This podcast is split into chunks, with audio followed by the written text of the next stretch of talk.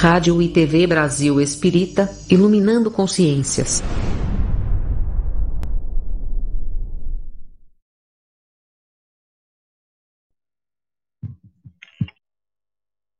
Uma boa noite a todos os irmãos que estão participando conosco em mais uma noite de estudo.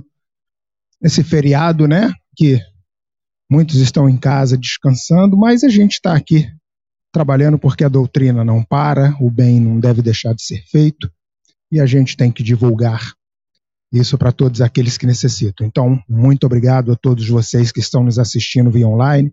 Obrigado também aos nossos irmãos que estão aqui na nossa casa nos assistindo pre, é, presencialmente, tá?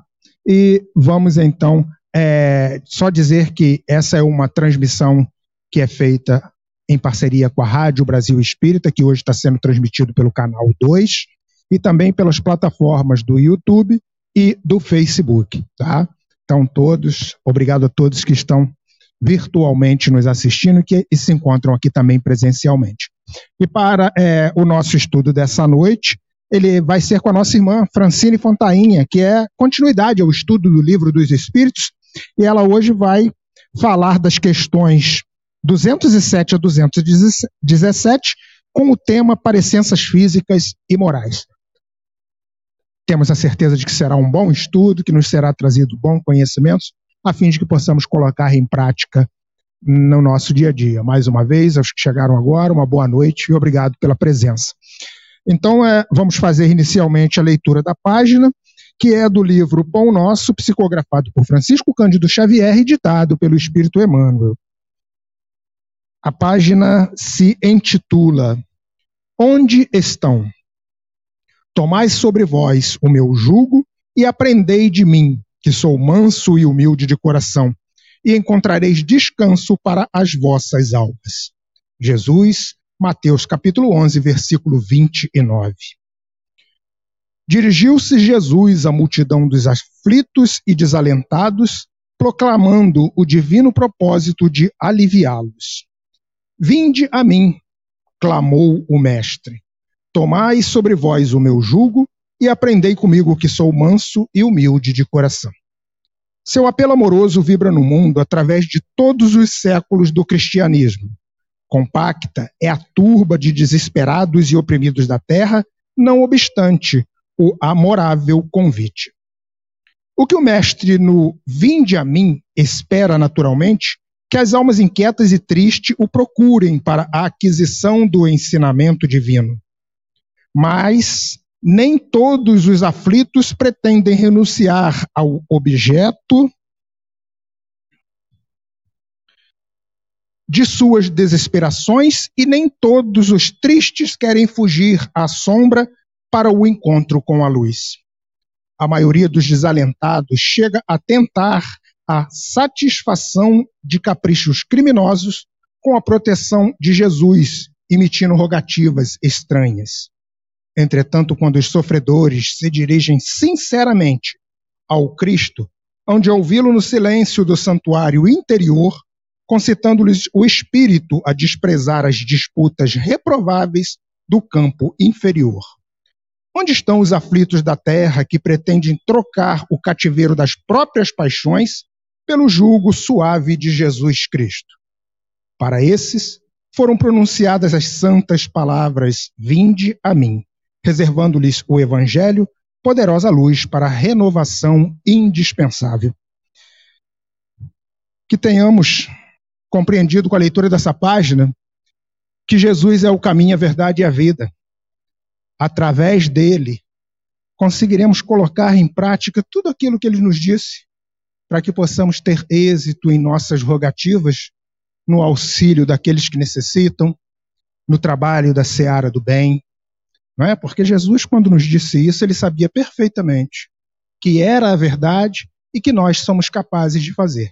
Mas é necessário que, acima de tudo, nós tenhamos o nosso coração limpo, que nós tenhamos os nossos corações o verdadeiro propósito de nos é, revelar para que isso possa realmente acontecer que é chegar até a presença dele e colocar em prática tudo aquilo que ele nos disse e nos ensinou. Que a paz do Mestre Jesus se faça presente nos nossos corações. Então vamos agora fechar os nossos olhos para agradecer a Deus, nosso Pai, ao nosso divino Mestre Jesus, aos nossos irmãos espirituais que sempre se encontram ao nosso lado, a nos amparar nas nossas tarefas, a nos intuir em nossos trabalhos e pedir a proteção para que possamos superar as nossas dificuldades, mas que, acima de tudo, possamos nos encontrar no caminho do bem, dos evangelhos da seara do Mestre Jesus, para que possamos praticar a caridade entre aqueles que necessitam, a fim de levarmos aqueles que sofrem o verdadeiro alento, mas também receber o verdadeiro alento da espiritualidade maior, na certeza de que estaremos recebendo muito mais do que somos capazes de levar. Te pedimos, Mestre Jesus, que ampare os nossos irmãos que se encontram aqui essa noite e nos estão assistindo via online, pedindo também por seus lares e por seus familiares, rogando que a proteção do Mestre Divino possa amparar a todos os nossos irmãos e que eles possam ter sempre muita paz e muito amor em seus corações. Pedir também pelos nossos irmãos desencarnados que essa noite aqui se encontram, que esses ensinamentos possam tocar o seu coração, a fim de que eles possam se ver, ver nisso a oportunidade de melhorias para momentos futuros. Te pedimos, Mestre Jesus, que ampare a todos os nossos irmãos em sofrimento em todos os cantos desse planeta, levando a eles o alento para os seus sofrimentos e, acima de tudo, a certeza de que Deus é conosco, de que Jesus é conosco e que um dia tudo há de passar e de passar para a melhor, como é, como nos foi dito por Deus, nosso Pai. Te pedimos, Mestre Jesus, que possa levar sobre as águas dos nossos irmãos que se encontram sobre a mesa os bálsamos refazadores e os remédios para que possa haver a cura de todos os males físicos e também de todos os males espirituais. Te pedimos nessa noite, Mestre Jesus, que ampare a nossa irmã que irá proferir o estudo, assim como seu mentor, que possa levar a ela boas palavras e bons pensamentos, para que ela possa trazer até nós todos esses ensinamentos, a fim de que possamos colocar em prática no nosso dia a dia. Assim, Mestre Jesus, agradecidos por mais essa oportunidade do trabalho que nos é concedida, rogamos que esteja conosco hoje, agora e sempre, e que Deus, nosso Pai, nos ampare. Que assim seja. Vamos então agora passar a palavra para nossa irmã Francine, que irá proferir o estudo dessa noite. Uma boa noite, Francine, e um bom estudo para todos nós. Boa noite a todos. Boa noite, sejam muito bem-vindos. Gostaria de saudar mais uma vez, como o Sidônio falou, todas as pessoas que estão conosco através dos canais disponíveis na internet no Grupo Espírita Fé Esperança, Rádio Brasil Espírita, que possamos ter uma noite de muito estudo, de muito conhecimento, mas principalmente que ao sairmos daqui possamos colocar em prática aquilo que nós estamos estudando. Então, meus irmãos, o tema de hoje é um tema muito interessante, para vocês que estão em casa, para vocês que estão aqui conosco. Nós vamos continuar o estudo do Livro dos Espíritos e hoje nós vamos tratar das parecenças físicas e morais. Nós estamos na parte segunda do Livro dos Espíritos capítulo 4. Antes de nós começarmos a ver, então, todas essas perguntas que falam sobre as parecenças físicas e morais, é muito importante nós pensarmos em duas coisas importantes. Primeiro, nós somos espíritos encarnados. Nós somos espíritos encarnados, nesse momento, cercado de espíritos desencarnados aqui. E esse tema que nós vamos estudar hoje, que fala das parecenças físicas e morais, vai tratar exatamente do momento da concepção, quando os bebês nascem, quando as crianças nascem, a aparência física, ou seja, a parecença física. E Kardec também vai incluir nesse ponto a questão da parecença moral, ou seja, a semelhança moral. Será que quando nós temos uma mãe muito moralizada, uma pessoa muito boa, muito caridosa, muito bondosa, muito benevolente, será que todos os filhos também serão bondosos, benevolentes, tranquilos? Será que é assim que funciona? Então, nós vamos entender como é que é esse processo à luz da doutrina espírita. Então, nós vamos seguir o roteiro de Kardec, pergunta a pergunta, para que nós possamos juntos estudar e que nós possamos entender. Então, a primeira pergunta que Kardec faz, que é a questão 207, Kardec pergunta assim, para os espíritos. Frequentemente, os pais transmitem aos filhos a parecença física, a semelhança física, não é verdade? Normalmente a gente vê pais e filhos, a gente olha assim, nossa, mas como essa criança se parece com o pai, ou como essa criança se parece com a mãe. Então, é uma parecença física que frequentemente acontece. E aí, Kardec sabiamente pergunta: transmitirão também alguma parecença moral? Ou seja, os genitores, o pai e a mãe, será que eles também, junto com as semelhanças físicas, eles também vão conseguir transmitir para os filhos essa parecença moral, a semelhança moral, essas características como a benevolência, a caridade, o amor e o perdão? E os espíritos começam a nos explicar. Não que diferentes são as almas ou espíritos de uns e outros. O corpo deriva do corpo, mas o espírito não procede do espírito. Entre os descendentes das raças, há apenas consanguinidade. Então, eu julgo que essa é a questão mais importante da nossa noite de hoje, que é essa questão 207, que vem exatamente nos dizer o seguinte: não, os pais não têm o poder de transmitir a parecença moral para os seus filhos. E aí os espíritos nos lembram. O corpo procede do corpo e o espírito procede do espírito. Então, quando eu estava estudando, várias vezes essa, esse item nosso, parecenças físicas e morais, eu pensei muito em um exemplo que nós pudéssemos juntos estudar, para que nós pudéssemos entender exatamente como processa-se isso no plano espiritual. Ou seja, o corpo procede do corpo e o espírito procede do espírito.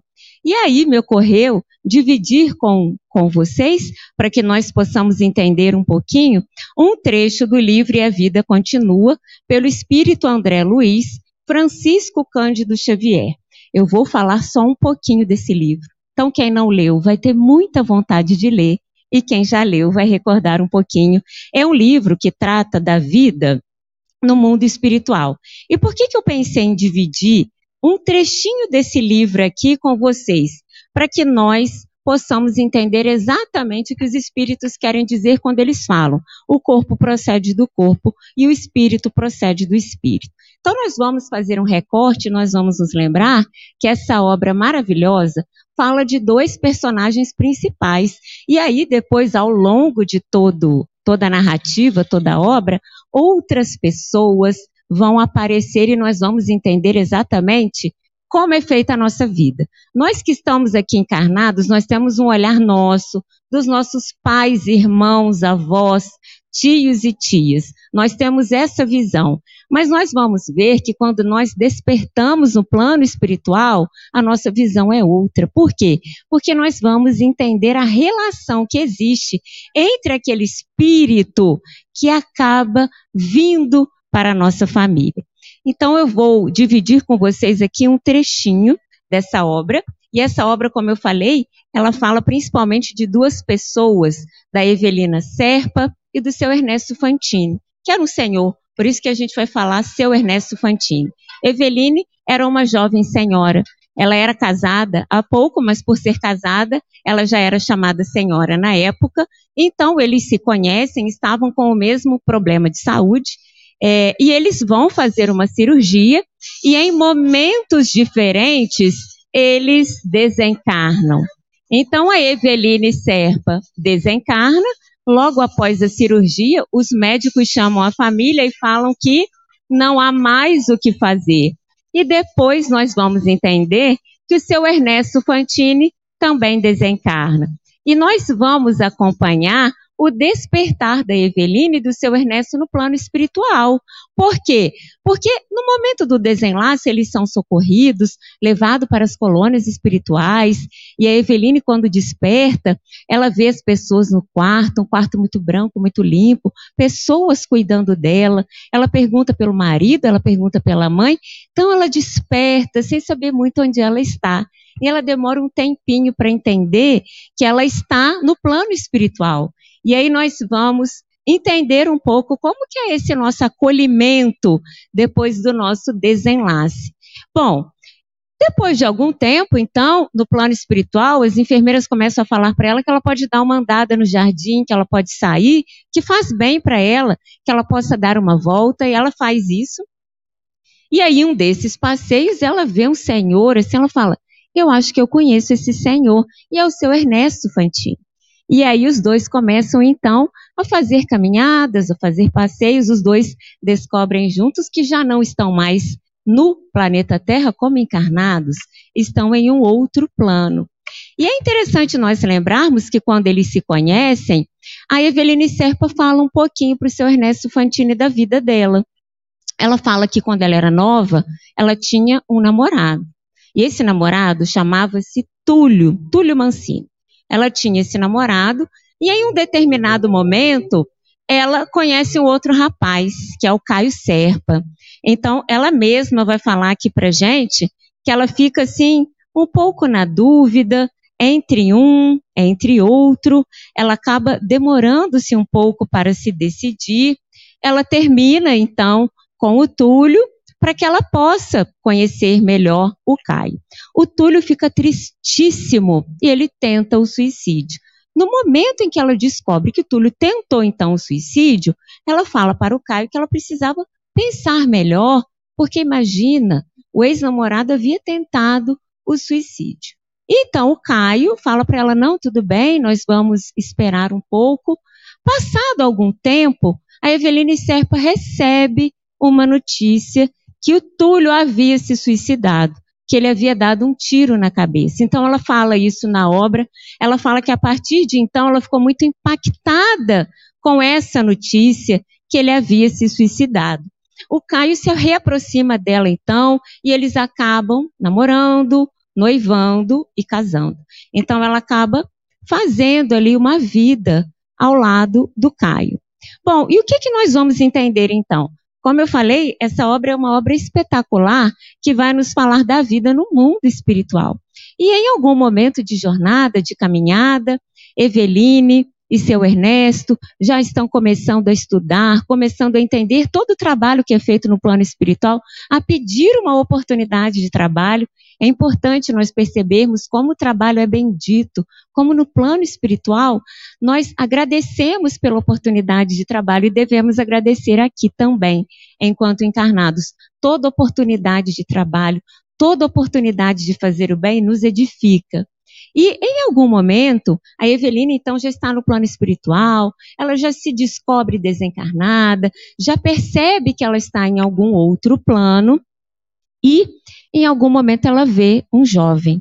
E esse jovem olha para ela e fala: Eveline. E ela então fala: Túlio. Ela ficou muito surpresa de encontrar com o Túlio, porque até então a Eveline tinha uma ideia de que todas as pessoas que haviam cometido suicídio ficavam separadas, ficavam em outro plano. E a Eveline fala: Eu fiquei muito chateada porque você cometeu suicídio. E aí, nesse momento, o Túlio Mancini fala: Eu? Eu? Então você não soube da verdade? Eu nunca fiz isso. E ele começa a falar muito alto, ele fica revoltado, porque ele se lembra do que aconteceu. Então ele fala a verdadeira história para Eveline. Ele fala: Eu estava ali tentando te esquecer quando o Caio foi me procurar. O Caio foi me procurar solicitando-me ir com ele ao meu escritório para consultarmos juntos um livro de direito internacional. Ele era advogado e ele acaba concordando. Ele vai um dia de sábado, a área comercial estava, portanto, toda fechada. Ele vai com o Caio. O Caio havia pedido para consultar um livro de direito. Ele abre o escritório e os dois vão lá. E ele fala: ele alegou muita urgência. Então, eu não desconfiei e fui prestar-lhe esse favor.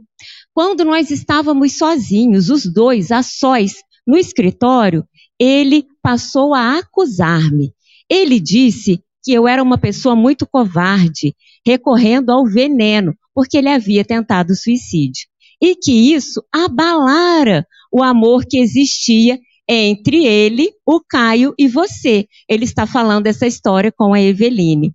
Ele fala: Eu tentei me justificar, mas quando eu estava conversando, quando eu estava explicando a história para o Caio, ele pegou um revólver e ele atirou-me no peito. Caí no piso e não vi mais nada. Então, na verdade, nós vamos entender que o Túlio Mancini foi assassinado pelo Caio. Então, acontece nesse momento o assassinato, o Caio vai e coloca a arma de forma que pareça que aconteceu um suicídio. E assim ficou no mundo dos homens, na história dos homens, parece a todos os olhos, então, que o Túlio havia cometido um suicídio. Logo depois, o Caio, então, e a Eveline vão noivar e vão casar. E o Túlio fala: Eu acordei não sei quando, não sei depois de quanto tempo, num quarto de hospital. Então, o Túlio também foi socorrido, também foi levado para uma colônia, e ele fala: Mas desde esse assassinato, eu vivo enfermo e revoltado, buscando reaver a minha saúde, para ensinar aquele biltre quanto vale a minha vingança. Então, meus irmãos, o que, é que nós vamos entender depois desse assassinato? O Túlio torna-se um espírito muito ressentido, desejoso de vingança. Porque o Túlio, no plano espiritual, claro, ele percebe que ele foi assassinado, que todas as pessoas encarnadas então no planeta Terra, as pessoas ali do convívio dele, achavam que ele havia cometido suicídio. Ele fica extremamente revoltado, alimentando desejos de vingança e ao mesmo tempo sentindo-se enfermo. Ele sentia-se muito muito enfermo. E o trabalho de socorro ao Túlio, então, é prestado. Os irmãos, os mentores espirituais dizem: o Túlio precisa se abrandar, precisa se acalmar. E nós vamos ver que ao longo dessa história, que trata de muitas narrativas, muitas histórias, muitos temas, existe um trabalho, então, do plano espiritual para que o Túlio possa se harmonizar para que ele possa perdoar o Caio. Depois de muita insistência, os mentores percebem que o Túlio está muito resistente em conseguir perdoar. E então, o plano espiritual decide que o Túlio deveria reencarnar. Ele precisa reencarnar. Ele estava tornando-se um espírito extremamente revoltado e vingativo. E aí nós vamos entender o que o Kardec pergunta e os espíritos nos dizem. Quando eles falam que o corpo procede do corpo, mas o espírito então procede do espírito. E aí nós vamos ver o trabalho do plano espiritual exatamente para que o Túlio pudesse renascer. E aí nós vamos entender que existe um trabalho coordenado do plano espiritual para que possa escolher a nossa família, para que possa escolher os nossos pais, os nossos genitores, o local de nosso nascimento, de acordo com o nosso passado, de acordo com a nossa história e de acordo com a nossa trajetória. E os mentores então decidem que o Túlio esse rapaz que foi assassinado precisaria reencarnar filho do Caio Serpa, do homem que tirou a sua vida. Para que ele pudesse devolver não só a vida, mas para que ele pudesse devolver com carinho, com amor, com ternura e com compaixão. Então, o plano espiritual precisa providenciar para que o Caio, que então estava relacionando-se com a Vera Celina, pudesse ter o desejo de casar com ela e para que a Vera Celina pudesse ter o desejo de ter um bebê. Então a gente vê a força do pensamento no plano espiritual, emitindo vibração, emitindo todo aquele pensamento para que ela tivesse o desejo de engravidar. E é muito bonito quando a gente percebe esse trecho na obra. Então é feito um trabalho paralelo com o Túlio para que ele pudesse reencarnar e sabiamente o plano espiritual não fala para o, o Túlio quem seria o pai. E em um dado momento ele pode vir ele vem acompanhado dos benfeitores espirituais para que ele possa conhecer a sua futura casa. Então ele vem, ele é trazido. Esse é um capítulo muito bonito, que é o capítulo de número 26, que chama A Vida Continua. Então nós vamos acompanhar o matrimônio, quer dizer, o casamento do Caio com a Vera, e depois o Túlio tem essas promessas de uma nova reencarnação. Então, ele é trazido para casa da Vera, e nesse momento o plano espiritual a intui para que ela possa ter o desejo de ter um bebê. E ele percebe o pensamento dela: ah, como eu desejava obter um filhinho, como eu gostaria de ser mãe. E o Túlio percebe esse pensamento e ele simpatiza muito com a Vera Celina, que seria a sua mãe. Então ele simpatiza-se muito com a casa, com aquela que seria sua mãe, e o plano espiritual fala: Túlio, você então está preparado, você vai renascer, essa vai ser a sua casa. E ele concorda. Mas quando ele se separa um pouco da Vera, dessa moça que seria sua mãe, ele pergunta: para os mentores, para as pessoas que estavam com ele. É, eu gostaria de saber quem seria o meu genitor? Quem que eu vou chamar de pai? E a Evelina Serpa, que estava acompanhando, falou para ele que o dono da casa, ou seja, que o seu pai, se achava distante, que ele estava trabalhando bastante, mas que em um momento oportuno ele iria conhecer o seu pai. Então eles se afastam na sensação de dever cumprido e logo depois a gente sabe que o plano espiritual faz esse ajuste para que ela engravida. Então nós vamos perceber que o homem e a mulher juntos, eles vão produzir um corpo, como nós vamos ver. O corpo procede do corpo, mas o espírito procede do espírito. Então, todas as vezes que nós vermos, convivermos, observarmos uma mulher grávida, nós vamos entender que aquele espírito que vai ser destinado, que foi destinado para aquele bebezinho em formação, é um espírito que tem uma história relacionada com a vida daquele casal, em um pretérito próximo, em um pretérito distante, pelos laços de amor ou não, mas são espíritos que precisariam ser levados até aquela família. E é muito oportuno a gente entender exatamente isso quando os espíritos falam. O corpo deriva do corpo, mas o espírito, então, não procede do espírito. O espírito vem destinado de acordo com todo um trabalho do plano espiritual. E continuando então, Kardec pergunta: de onde se originam as parecenças morais que costuma haver entre pais e filhos? Ou seja, às vezes nós conhecemos pais muito bons e filhos muito bons, mães muito caridosas e filhos muito caridosos. Então Kardec pergunta: mas como pode isso acontecer, já que o corpo procede do corpo e o espírito procede do espírito? E aí os espíritos nos explicam é que uns e outros são espíritos simpáticos, ou seja, espíritos afins que reciprocamente se atraíram pela analogia dos pendores, tem o mesmo tipo de comportamento, uma moralidade um pouco mais desenvolvida, então são espíritos que se afinizam. E Kardec, então, continua na pergunta 208. Nenhuma influência exercem, exercem os espíritos dos pais sobre o filho depois do nascimento deste? Ou seja, já que o corpo procede do corpo e o espírito procede do espírito, há alguma influência dos pais em relação ao comportamento dos filhos?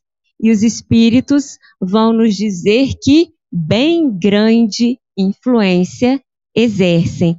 Conforme já dissemos, os espíritos têm que contribuir para o progresso uns dos outros. Pois bem, os espíritos dos pais têm por missão desenvolver os espíritos dos filhos pela educação. E nós vamos perceber que os pais tornam-se culpados quando não tentam desenvolver, através da educação, o bom pendor, desenvolver a moralidade dos filhos.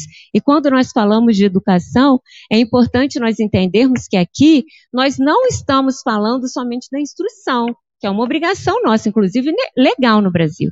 Né? Os pais são obrigados a ofertarem a educação, a colocarem os seus filhos na pré-escola, colocarem na escola, mas não é exatamente e somente dessa educação que nós estamos falando.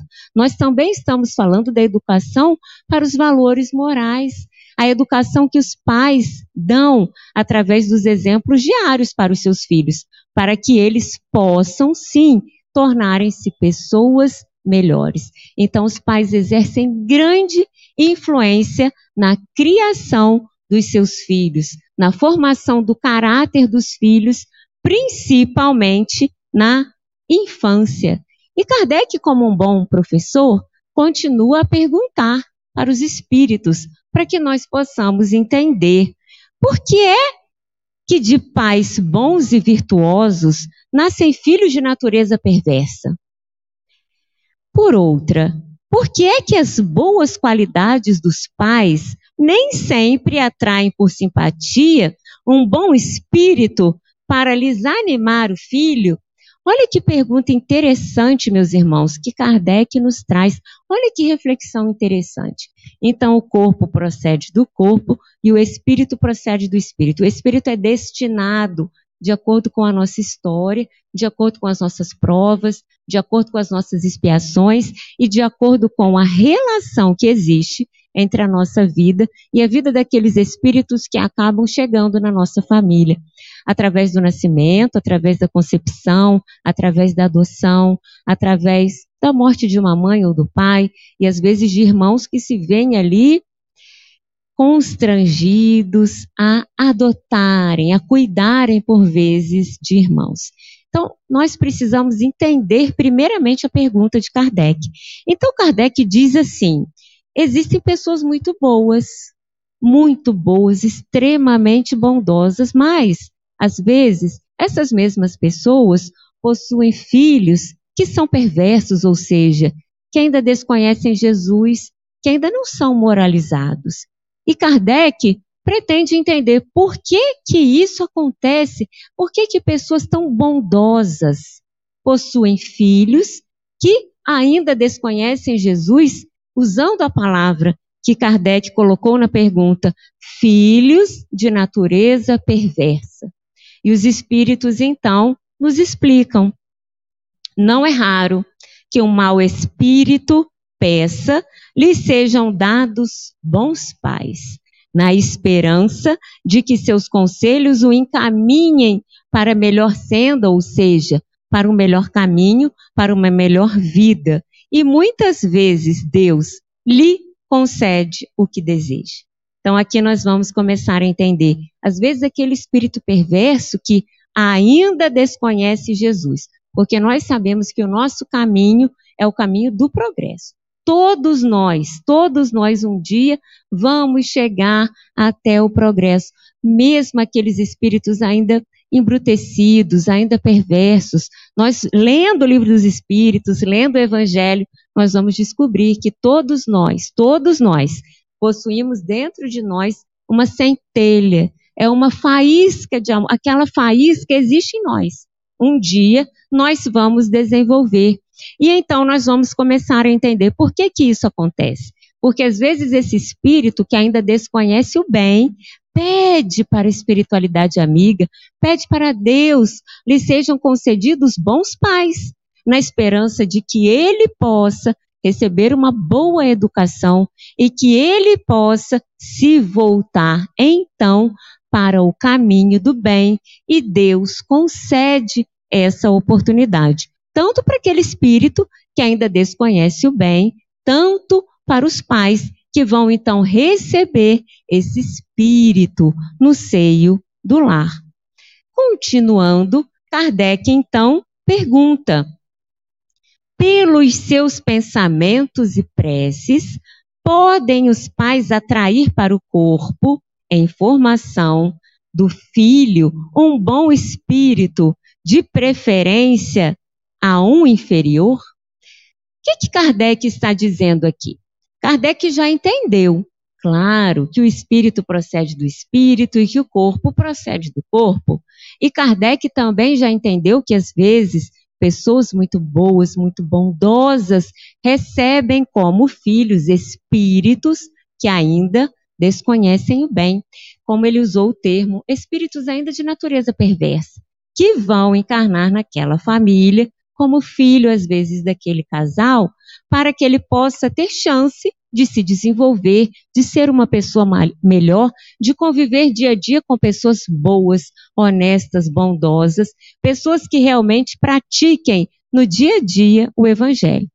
E Kardec, sabendo como nós vamos estudar aqui, o livro dos Espíritos nos fala muito sobre o poder do pensamento, e Kardec, então, faz a seguinte pergunta: então, vamos imaginar que no momento ali da concepção, sabendo que está grávida, se esse pai e essa mãe começarem a ter pensamentos positivos, pensarem, desejarem muito que um bom espírito habite aquele corpo em formação, se eles começarem a fazer muitas preces, será que eles vão conseguir evitar que um espírito de natureza inferior, então, habite o corpinho daquele bebê em formação? E os espíritos nos respondem claramente: não, não podemos, porque, como nós vimos aqui nesse recorte do livro E a Vida Continua, quando nós pegamos o trechinho que fala da reencarnação do Túlio Mancini, o trabalho de decidir o espírito que vai ser destinado para aquele corpo é um trabalho precioso, é um trabalho maravilhoso que a espiritualidade faz, é um trabalho cuidadoso, é um trabalho que envolve muitos aspectos. Então, nós vamos perceber aqui que as preces ou todo pensamento positivo no sentido de evitar que determinado espírito inferior venha abrigar aquele corpo em formação, não vai acontecer. Mas os espíritos nos colocam uma questão muito importante. Então, essa prece, os bons pensamentos não vão evitar que um espírito inferior venha a nascer naquele lar, mas podem melhorar o espírito do filho que lhes nasceu e está sendo confiado. Então, através da prece diária, através da oração, através dos bons pensamentos, os pais podem sim ir aos poucos modificando como nós vamos ver o espírito daquele filho, daquela filha que lhes foi confiado. Este é o dever deles, ou seja, o dever dos pais, o dever das pessoas que educam, o dever das pessoas que criam, o dever das pessoas que adotam. Os maus filhos são uma provação para os pais. E aí, meus irmãos, nesse momento, uma vez mais, é oportuno nós nos lembrarmos que nós encarnados, cercados de espíritos desencarnados aqui, vocês que estão em casa, encarnados, cercados também de espíritos desencarnados nas casas de vocês, é sempre importante nós nos lembrarmos que nós estamos encarnados em um planeta de provas e expiações. Então, o nascimento de um filho de natureza inferior, de natureza perversa, um espírito que ainda desconhece o mal, como nós estamos vendo aqui, é uma provação para os pais, ou seja, os pais precisam passar por aquela provação. É como se nós estivéssemos na escola e tivéssemos que fazer muitas provas. Como nós estamos encarnados em um planeta de provas e expiações, também somos convidados a fazermos muitas provas ao longo da nossa existência. E às vezes somos convidados a passar por expiações relacionadas ao nosso passado, a tudo aquilo que nós fizemos. Então é sempre importante nós nos lembrarmos que tudo aquilo que nós estamos vivenciando, e nós hoje estamos falando das parecenças físicas e morais, estamos falando de concepção, estamos falando dos espíritos destinados a habitar os corpos dos bebezinhos, é sempre oportuno nós nos lembrarmos nós somos espíritos encarnados no planeta Terra. Quando estudamos os estágios de evolução dos mundos, nós temos os mundos primitivos e logo depois os mundos destinados aos espíritos encarnados que vão passar pelas provas e expiações, nosso caso. É o nosso caso. Então, nós estamos em um mundo de provas e expiações. E os espíritos vêm nos lembrar que o nascimento, então, desses espíritos de natureza inferior, e que é sempre oportuno nós nos lembrarmos, espíritos desconhecedores do bem, ainda não conhecem Jesus, mas um dia conhecerão. Um dia terão o amor de Deus no seu coração. Então, o nascimento desses espíritos, como os espíritos vão nos dizer, constitui uma provação para os pais. Continuando, então, Kardec pergunta de onde deriva semelhança de caráter que muitas vezes existem entre dois irmãos mormente gêmeos e em algumas das questões e nas próximas questões, Kardec se destina a falar então do nascimento dos gêmeos. E os gêmeos então são espíritos que vão encarnar, e o processo de encarnação deles ocorre no mesmo tempo, dividindo o ventre materno, mas nós sabemos que são dois espíritos destinados para dois corpos, mesmo nos casos de irmãos siameses, por exemplo, nós vamos perceber que são dois espíritos habitando ali dois corpos, ainda que unidos, como no caso então dos siameses. E é importante nós entendermos que muitas vezes isso acontece devido a serem pessoas espíritos, como nós vamos ver na resposta, espíritos simpáticos, ou seja, eles possuem uma afinidade tão grande, uma simpatia tão grande, uma convivência tão grande, provavelmente em um passado conviveram, viveram juntos, nutriram uma afeição e às vezes reencarnam juntos, dividindo inclusive o ventre materno eterno. Os espíritos ainda vão nos dizer na resposta: sentem felizes por estarem juntos e por isso reencarnam juntos, na condição de irmãos gêmeos. Outra questão que nós acabamos já falando, né? São o caso das crianças cujos corpos nascem ligados, e é sempre importante nós pensarmos sempre dois espíritos para dois corpos, trigêmeos, três espíritos para três corpos. Nós sempre vamos ter um espírito para cada corpo que se desenvolve e que nasce. Kardec, então, entendendo que existe essa simpatia entre os espíritos e que às vezes essa simpatia é tão grande que os espíritos renascem como irmãos gêmeos, nos pergunta também sobre a aversão que existe entre espíritos. Ou seja, já que espíritos que se amam, espíritos simpáticos, nascem juntos na condição de irmãos gêmeos, será que isso também poderia acontecer com espíritos que não são afins, que em algum momento tiveram aversão um pelo outro? E os espíritos vão nos explicar. Não é de regra que sejam simpáticos os espíritos dos gêmeos. Acontece também que espíritos maus entendam de lutar juntos no palco da vida. Ou seja, nem sempre os gêmeos são espíritos afins. Às vezes, os gêmeos nascem ligados por algum sentimento, como nós vamos ver aqui, que é o sentimento de aversão. Mas como nós sabemos que Deus é perfeito, que a espiritualidade amiga sempre procura o melhor para nós, muitas vezes nós vamos ver isso na literatura espírita, o nascimento de gêmeos, o nascimento de espíritos que às vezes, entre aspas, se odeiam, faz-se necessário para que naquela existência eles comecem a dividir o ventre, para que eles sejam criados juntos e para que a partir daí possa surgir então o amor entre esses espíritos que ainda não aprenderam a se amar, entre esses espíritos que ainda nutrem ódio, que ainda nutrem aversão. E o plano espiritual, perfeito, acha por bem, muitas vezes, encaminhá-los juntos para uma nova reencarnação. Tem uma questão que fala que se deve pensar dessas histórias de crianças que lutam nos seios, no seio materno, e aí os espíritos já falam, lenda.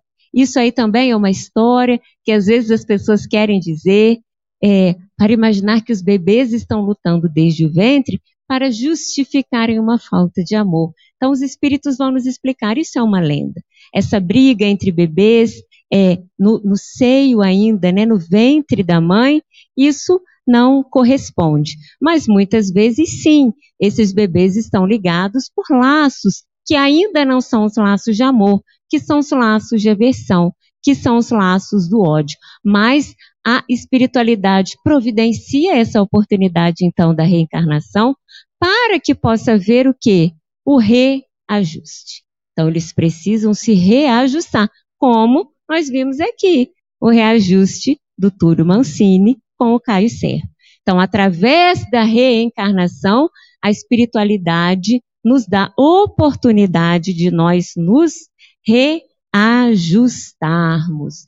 E então, entendendo que o espírito procede do espírito, que o corpo procede do corpo, que nós não temos o poder de transmitirmos para os nossos filhos as parecenças morais, né? Esse poder não existe porque o espírito ele já tem as suas características, já tem o seu passado, mas ao mesmo tempo os espíritos vêm nos dizer o papel preponderante da educação, da criação, de todo o trabalho feito ali com o pai, com a mãe, e aqui eu estendo para os cuidadores, avós, para as pessoas que criam aquela criança.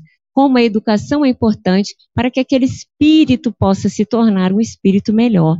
E nós também entendemos com essas perguntas que nós estamos estudando que, embora a oração e o bom pensamento não façam com que determinado espírito possa se afastar do ventre da mãe, ao mesmo tempo, a oração e a prece fortalecem o pai, fortalecem a mãe, para que possam receber um espírito mesmo, mesmo de natureza inferior, entendendo que quando isso acontece, são as nossas provações. Nós ainda estamos em um planeta de provas e expiações. E aí, Kardec agora vai começar a fazer perguntas sobre os povos, ou seja, ele já entendeu a natureza, então, da nossa encarnação, da parecença física, da parecença moral. E Kardec pergunta: o que, que dá origem ao caráter distintivo que se nota em cada povo?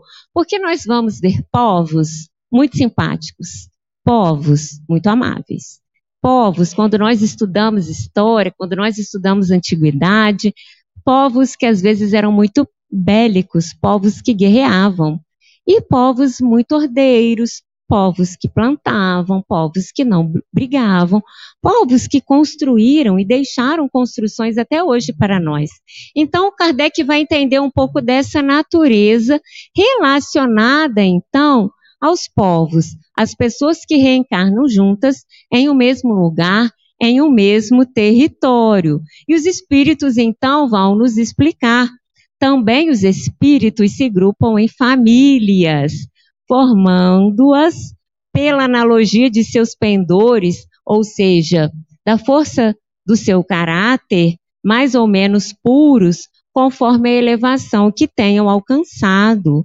Pois bem, um povo é uma grande família, formada pela reunião de espíritos simpáticos. Então, os espíritos vêm nos dizer: Bom, quando o espírito reencarna, o espírito não procede do corpo, mas do espírito, e existe sim uma relação daquele espírito com aquela família. No caso dos gêmeos, nós vamos perceber laços de amor ou de ódio. No caso do nascimento, nós vamos perceber que, que, que aquele espírito inferior às vezes recebe a oportunidade de reencarnar num lar muito estruturado, com pessoas muito bondosas, para que ele possa se melhorar. E aí, meus irmãos, quando nós falamos dos povos, nós vamos perceber também que nós, enquanto povos, estamos unidos, estamos reunidos com espíritos simpáticos, ou seja, nós compartilhamos dos mesmos pendores. E os espíritos, no final da resposta, ainda nos esclarecem. Os espíritos simpatizam com as coletividades, como simpatizam com os indivíduos. Então, nós somos convidados, enquanto espíritos simpáticos, para que nós possamos habitar um determinado local, uma determinada nação, uma determinada região, por afinidade e por simpatia. E aí, continuando, na questão 216, Kardec faz uma pergunta muito interessante.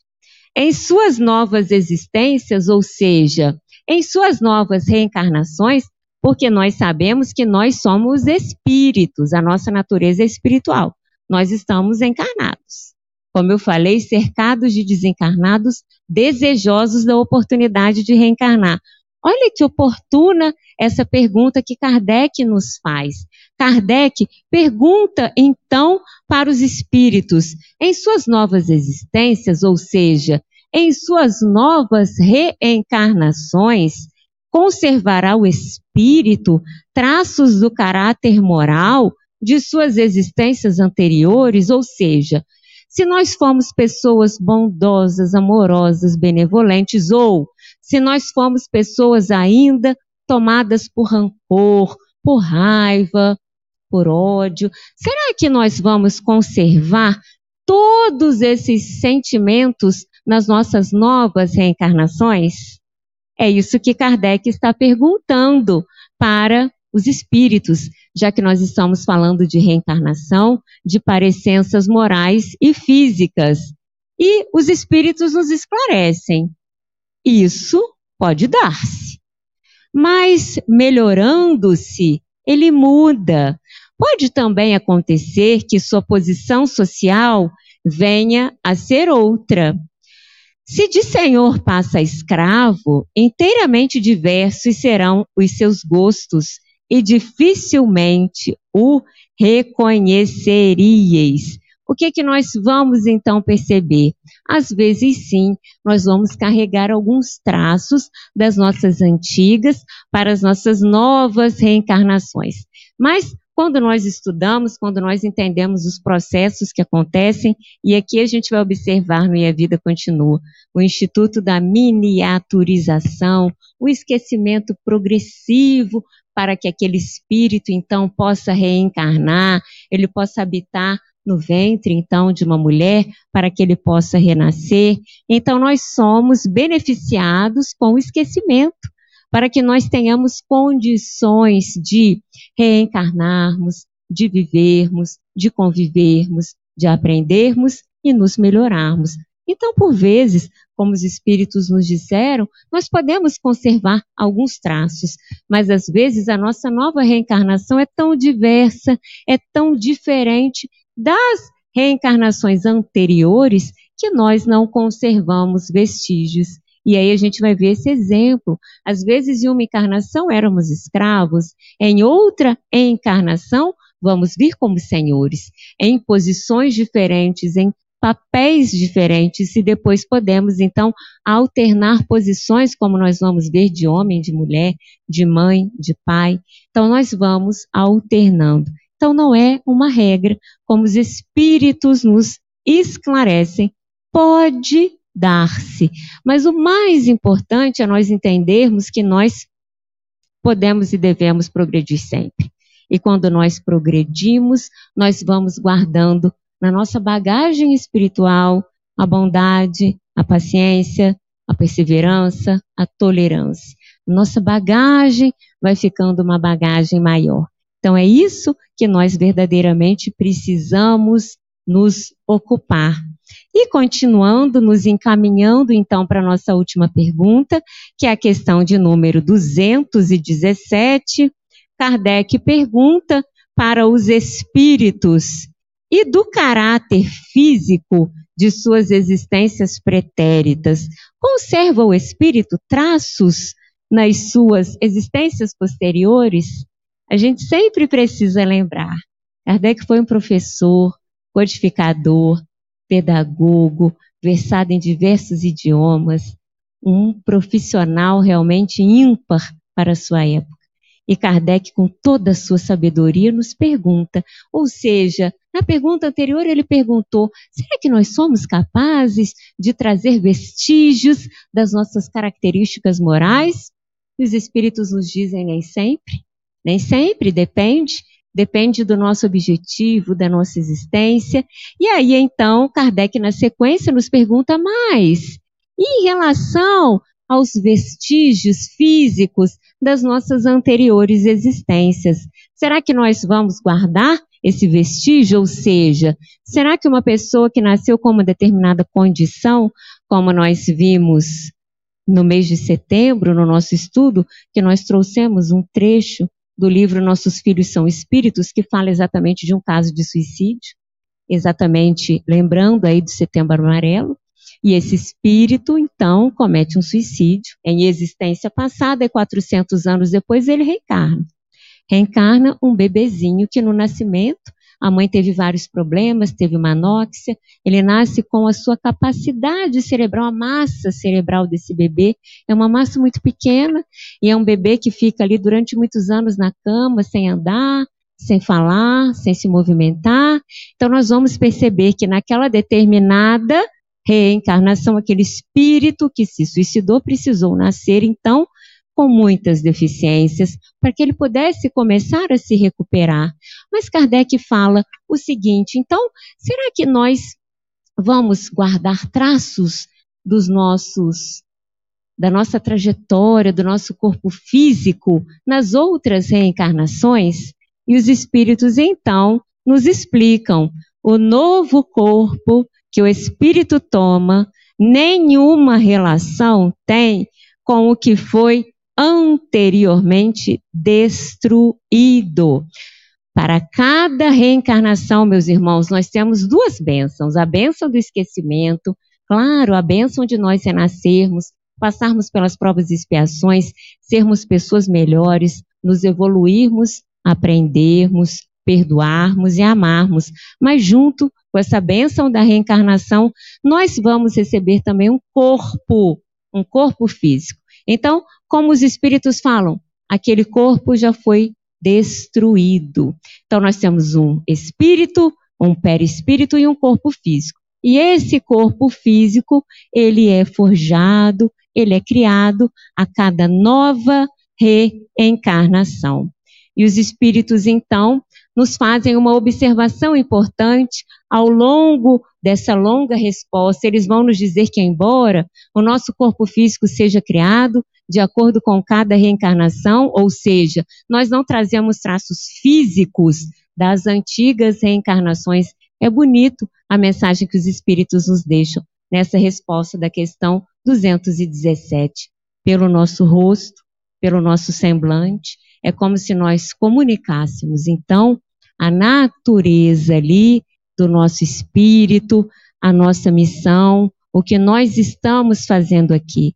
Então, eles falam assim, às vezes, até por vezes, um corpo, entre aspas, deformado, deficiente, traz aquelas, aquelas características, aquele rosto, aquela face, aquele semblante mais sereno. E para finalizar, aí no comentário que segue essa resposta da questão 217. Vamos finalizar o nosso estudo, então, com essa reflexão. Nenhuma relação essencial, guardando o corpo que a alma toma numa encarnação com o que se revestiu em encarnação anterior, visto que aquele lhe pode vir de procedência muito diversa deste. Fora absurdo pretender-se que numa série de existência haja uma semelhança que é inteiramente fortuita. Então, para cada, para cada nova reencarnação, a bênção do esquecimento, a bênção de um novo corpo e a bênção de um recomeço. Então, meus irmãos, que Jesus nos abençoe, que Jesus nos acompanhe e que nós possamos sempre ter em mente o trabalho que o plano espiritual faz quando providencia a reencarnação de cada um de nós que estamos encarnados e que nós possamos valorizar a nossa existência, que nós possamos valorizar o intervalo entre o nascer e o nosso desenlace, que nós não sabemos quando se dará. Que Jesus nos abençoe e que permaneça conosco.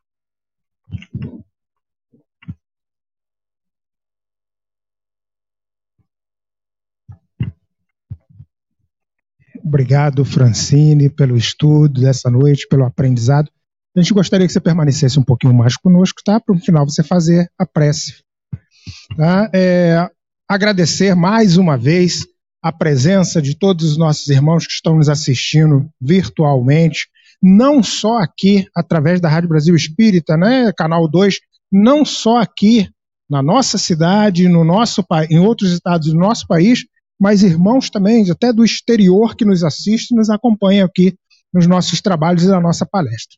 Uma boa noite para todos vocês e muito obrigado por estarem aqui conosco, atra através da Rádio Brasil Espírita, canal 2, através da do plataforma YouTube e através da plataforma Facebook.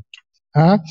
É, passar alguns recados aqui que a gente costuma passar e agradecer também a presença de todos vocês que estão aqui na casa junto conosco. É, passar algumas, algumas é, já, ah, já botaram até ali, eu antes de ler o que está ali na, na tela, e eu vou ler depois os recados, gostaria só de informar que no dia 15 de, 15 de outubro, que é um sábado, às 19h30, nós teremos a palestra em comemoração ao mês do Kardec, né, que é com o nosso irmão Jorge Elahat, e será lá no posto espírita Rita Cerqueira, palestra presencial e virtual. Então, é no dia 15, sábado, é 15 de outubro, sábado às 19 horas, Jorge Elahat, posto, lá no posto espírita Rita Cerqueira. Todos aqueles que quiserem comparecer, estar lá conosco, serão todos bem-vindos e nós agradecemos a presença. É, vamos voltar aqui. A, gente, é, a Catarina me pede sempre para passar alguns recados aqui, ela coloca ali na tela, ela colocou uns ali, deixa eu ver qual que ela colocou primeiro. Hum, de segunda a sexta, né? Então vamos lá, é porque eu estou tendo que olhar aqui pelo, pelo celular. Uh, acredito que esteja a mesma coisa. O meu está um pouco diferente aqui, mas vamos lá. Às terça-feiras, às 19 horas e 30 minutos, tem a reunião no posto espírita Rita Cerqueira, Vila Isabel, e é presencial. Os irmãos que lá quiserem comparecer para o estudo da noite, tá? Às terça-feiras, às 19h30, no posto espírita Rita Cerqueira. Às quarta-feiras, às 14 horas e 30, visita aos lares para aplicação de passe e orações, e às 19h30, reunião de estudo do Livro dos Espíritos aqui no Salão do GEC. Agradecemos também a todos que comparecerem aqui e estiverem aqui conosco. Às quintas-feiras, às 18 horas e 45 minutos, tem a fluidoterapia, lá no posto espírita Rita Cerqueira, Vila Isabel. Às sexta-feiras, às 19h30, estudo sistematizado da doutrina espírita, ESD, no Salão do GEF. Tá? Então, aqui no Salão do GEF, é, estudo sistematizado da doutrina às 19h30, às sexta-feiras. E todos os, todos os dias, às, às 15 horas, reunião do estudo do Evangelho e suas obras similares, atendimento fraterno e passe aqui também no Salão do Jeff. Todos os dias, às 15 horas, reunião de estudo do Evangelho, obras similares, atendimento fraterno e passe no Salão do Jeff. É, aos sábados, às 15 horas, tem Educação Moral Cristã para as crianças no Posto Espírita Rita Cerqueira. Às 15 horas, aula de capoeira no Posto Espírita Rita Cerqueira. Às 14 horas e 30 minutos, evangelização infantil no Lar Manuel Pessoa de Campos. Às 19 horas, tem a MEBEM, que é a Mocidade Espírita Bezerra de Menezes, aqui no Salão do GEF. E às 19h30, palestra online ou presencial, lá no Posto Espírita Rita Cerqueira, que no sábado que vem agora será com o nosso irmão Jorge Elahat. Aos domingos, às 8 horas e 30 minutos, o programa Luz do Espiritismo, pela Rádio 877 FM e através também da Rádio Brasil Espírita. Às 16 horas e 30 minutos, o estudo do livro do Divaldo, No Rumo do Mundo de Regeneração, no, aqui no Salão do JEP. E às 18 horas, Evangelho no Lar Online, todos os domingos, pelo Instagram, que é com a nossa irmã Catarina Michele e também a Maria das Graças Lazzarini, tá? Para ficar por dentro das nossas programações, é só seguir as nossas páginas que estão que está no Instagram e que é Jeff90 e no Facebook GFTR. Então, seguir nas nossas páginas Instagram Jeff90, Facebook GFTR e ficarão por dentro de todas essas nossas programações aqui durante a semana. Eu é, domingo às 10 horas, evangelização lá no posto espírita Rita Cerqueira também, tá? Então, levem seus filhos, levem todas as crianças. E tem os estudos também, após tem o passe, da mesma forma que também às 14h30 ao sábado, aqui no Lar Manuel Pessoa de Campos, tá bom? Mais uma vez, muito obrigado pela presença de todos vocês, por estarem aqui conosco essa noite. Que a paz do Mestre Jesus se faça presente no coração de todos. E agora nós vamos pedir a nossa irmã Francine para fazer a prece final e dar um encerramento dos trabalhos da noite. Então, meus irmãos, nesse momento, vamos fechar os nossos olhos, vamos abrir os nossos corações, agradecendo primeiramente a Deus que nos trouxe aqui essa noite para que nós pudéssemos ouvir, aprender sairmos daqui melhores do que entramos com essa doutrina de esperança, de consolo e de amor. E nesse momento, caso nós estejamos passando por algum problema, alguma aflição, que nós possamos nos manter em paz, nos mantermos serenos, nos lembrando das Escrituras, nos lembrando de Eclesiastes. Vamos viver um dia de cada vez. A cada dia basta o seu mal. Às vezes nós sofremos por antecipação, nós ficamos muito aflitos, muito nervosos. Então, que possamos ter paz, ter serenidade, que nós possamos orar, agradecer e termos sim vontade e força para resolvermos os problemas que aparecem no seu dia mas sempre agradecendo a Deus pela oportunidade de nós estarmos aqui. E te pedimos também, Senhor, por todos os nossos parentes que desencarnaram, que estamos mentalizando agora, todas as pessoas que nós amamos, que partiram antes de nós. A doutrina espírita é uma doutrina de amor, de conforto, de consolação. Sabemos que os nossos entes queridos estão sendo amparados, socorridos, e amados. Então, que possamos confortar o nosso coração com a certeza, Senhor, de um reencontro. Que assim seja, que possamos ir em paz para os nossos lares.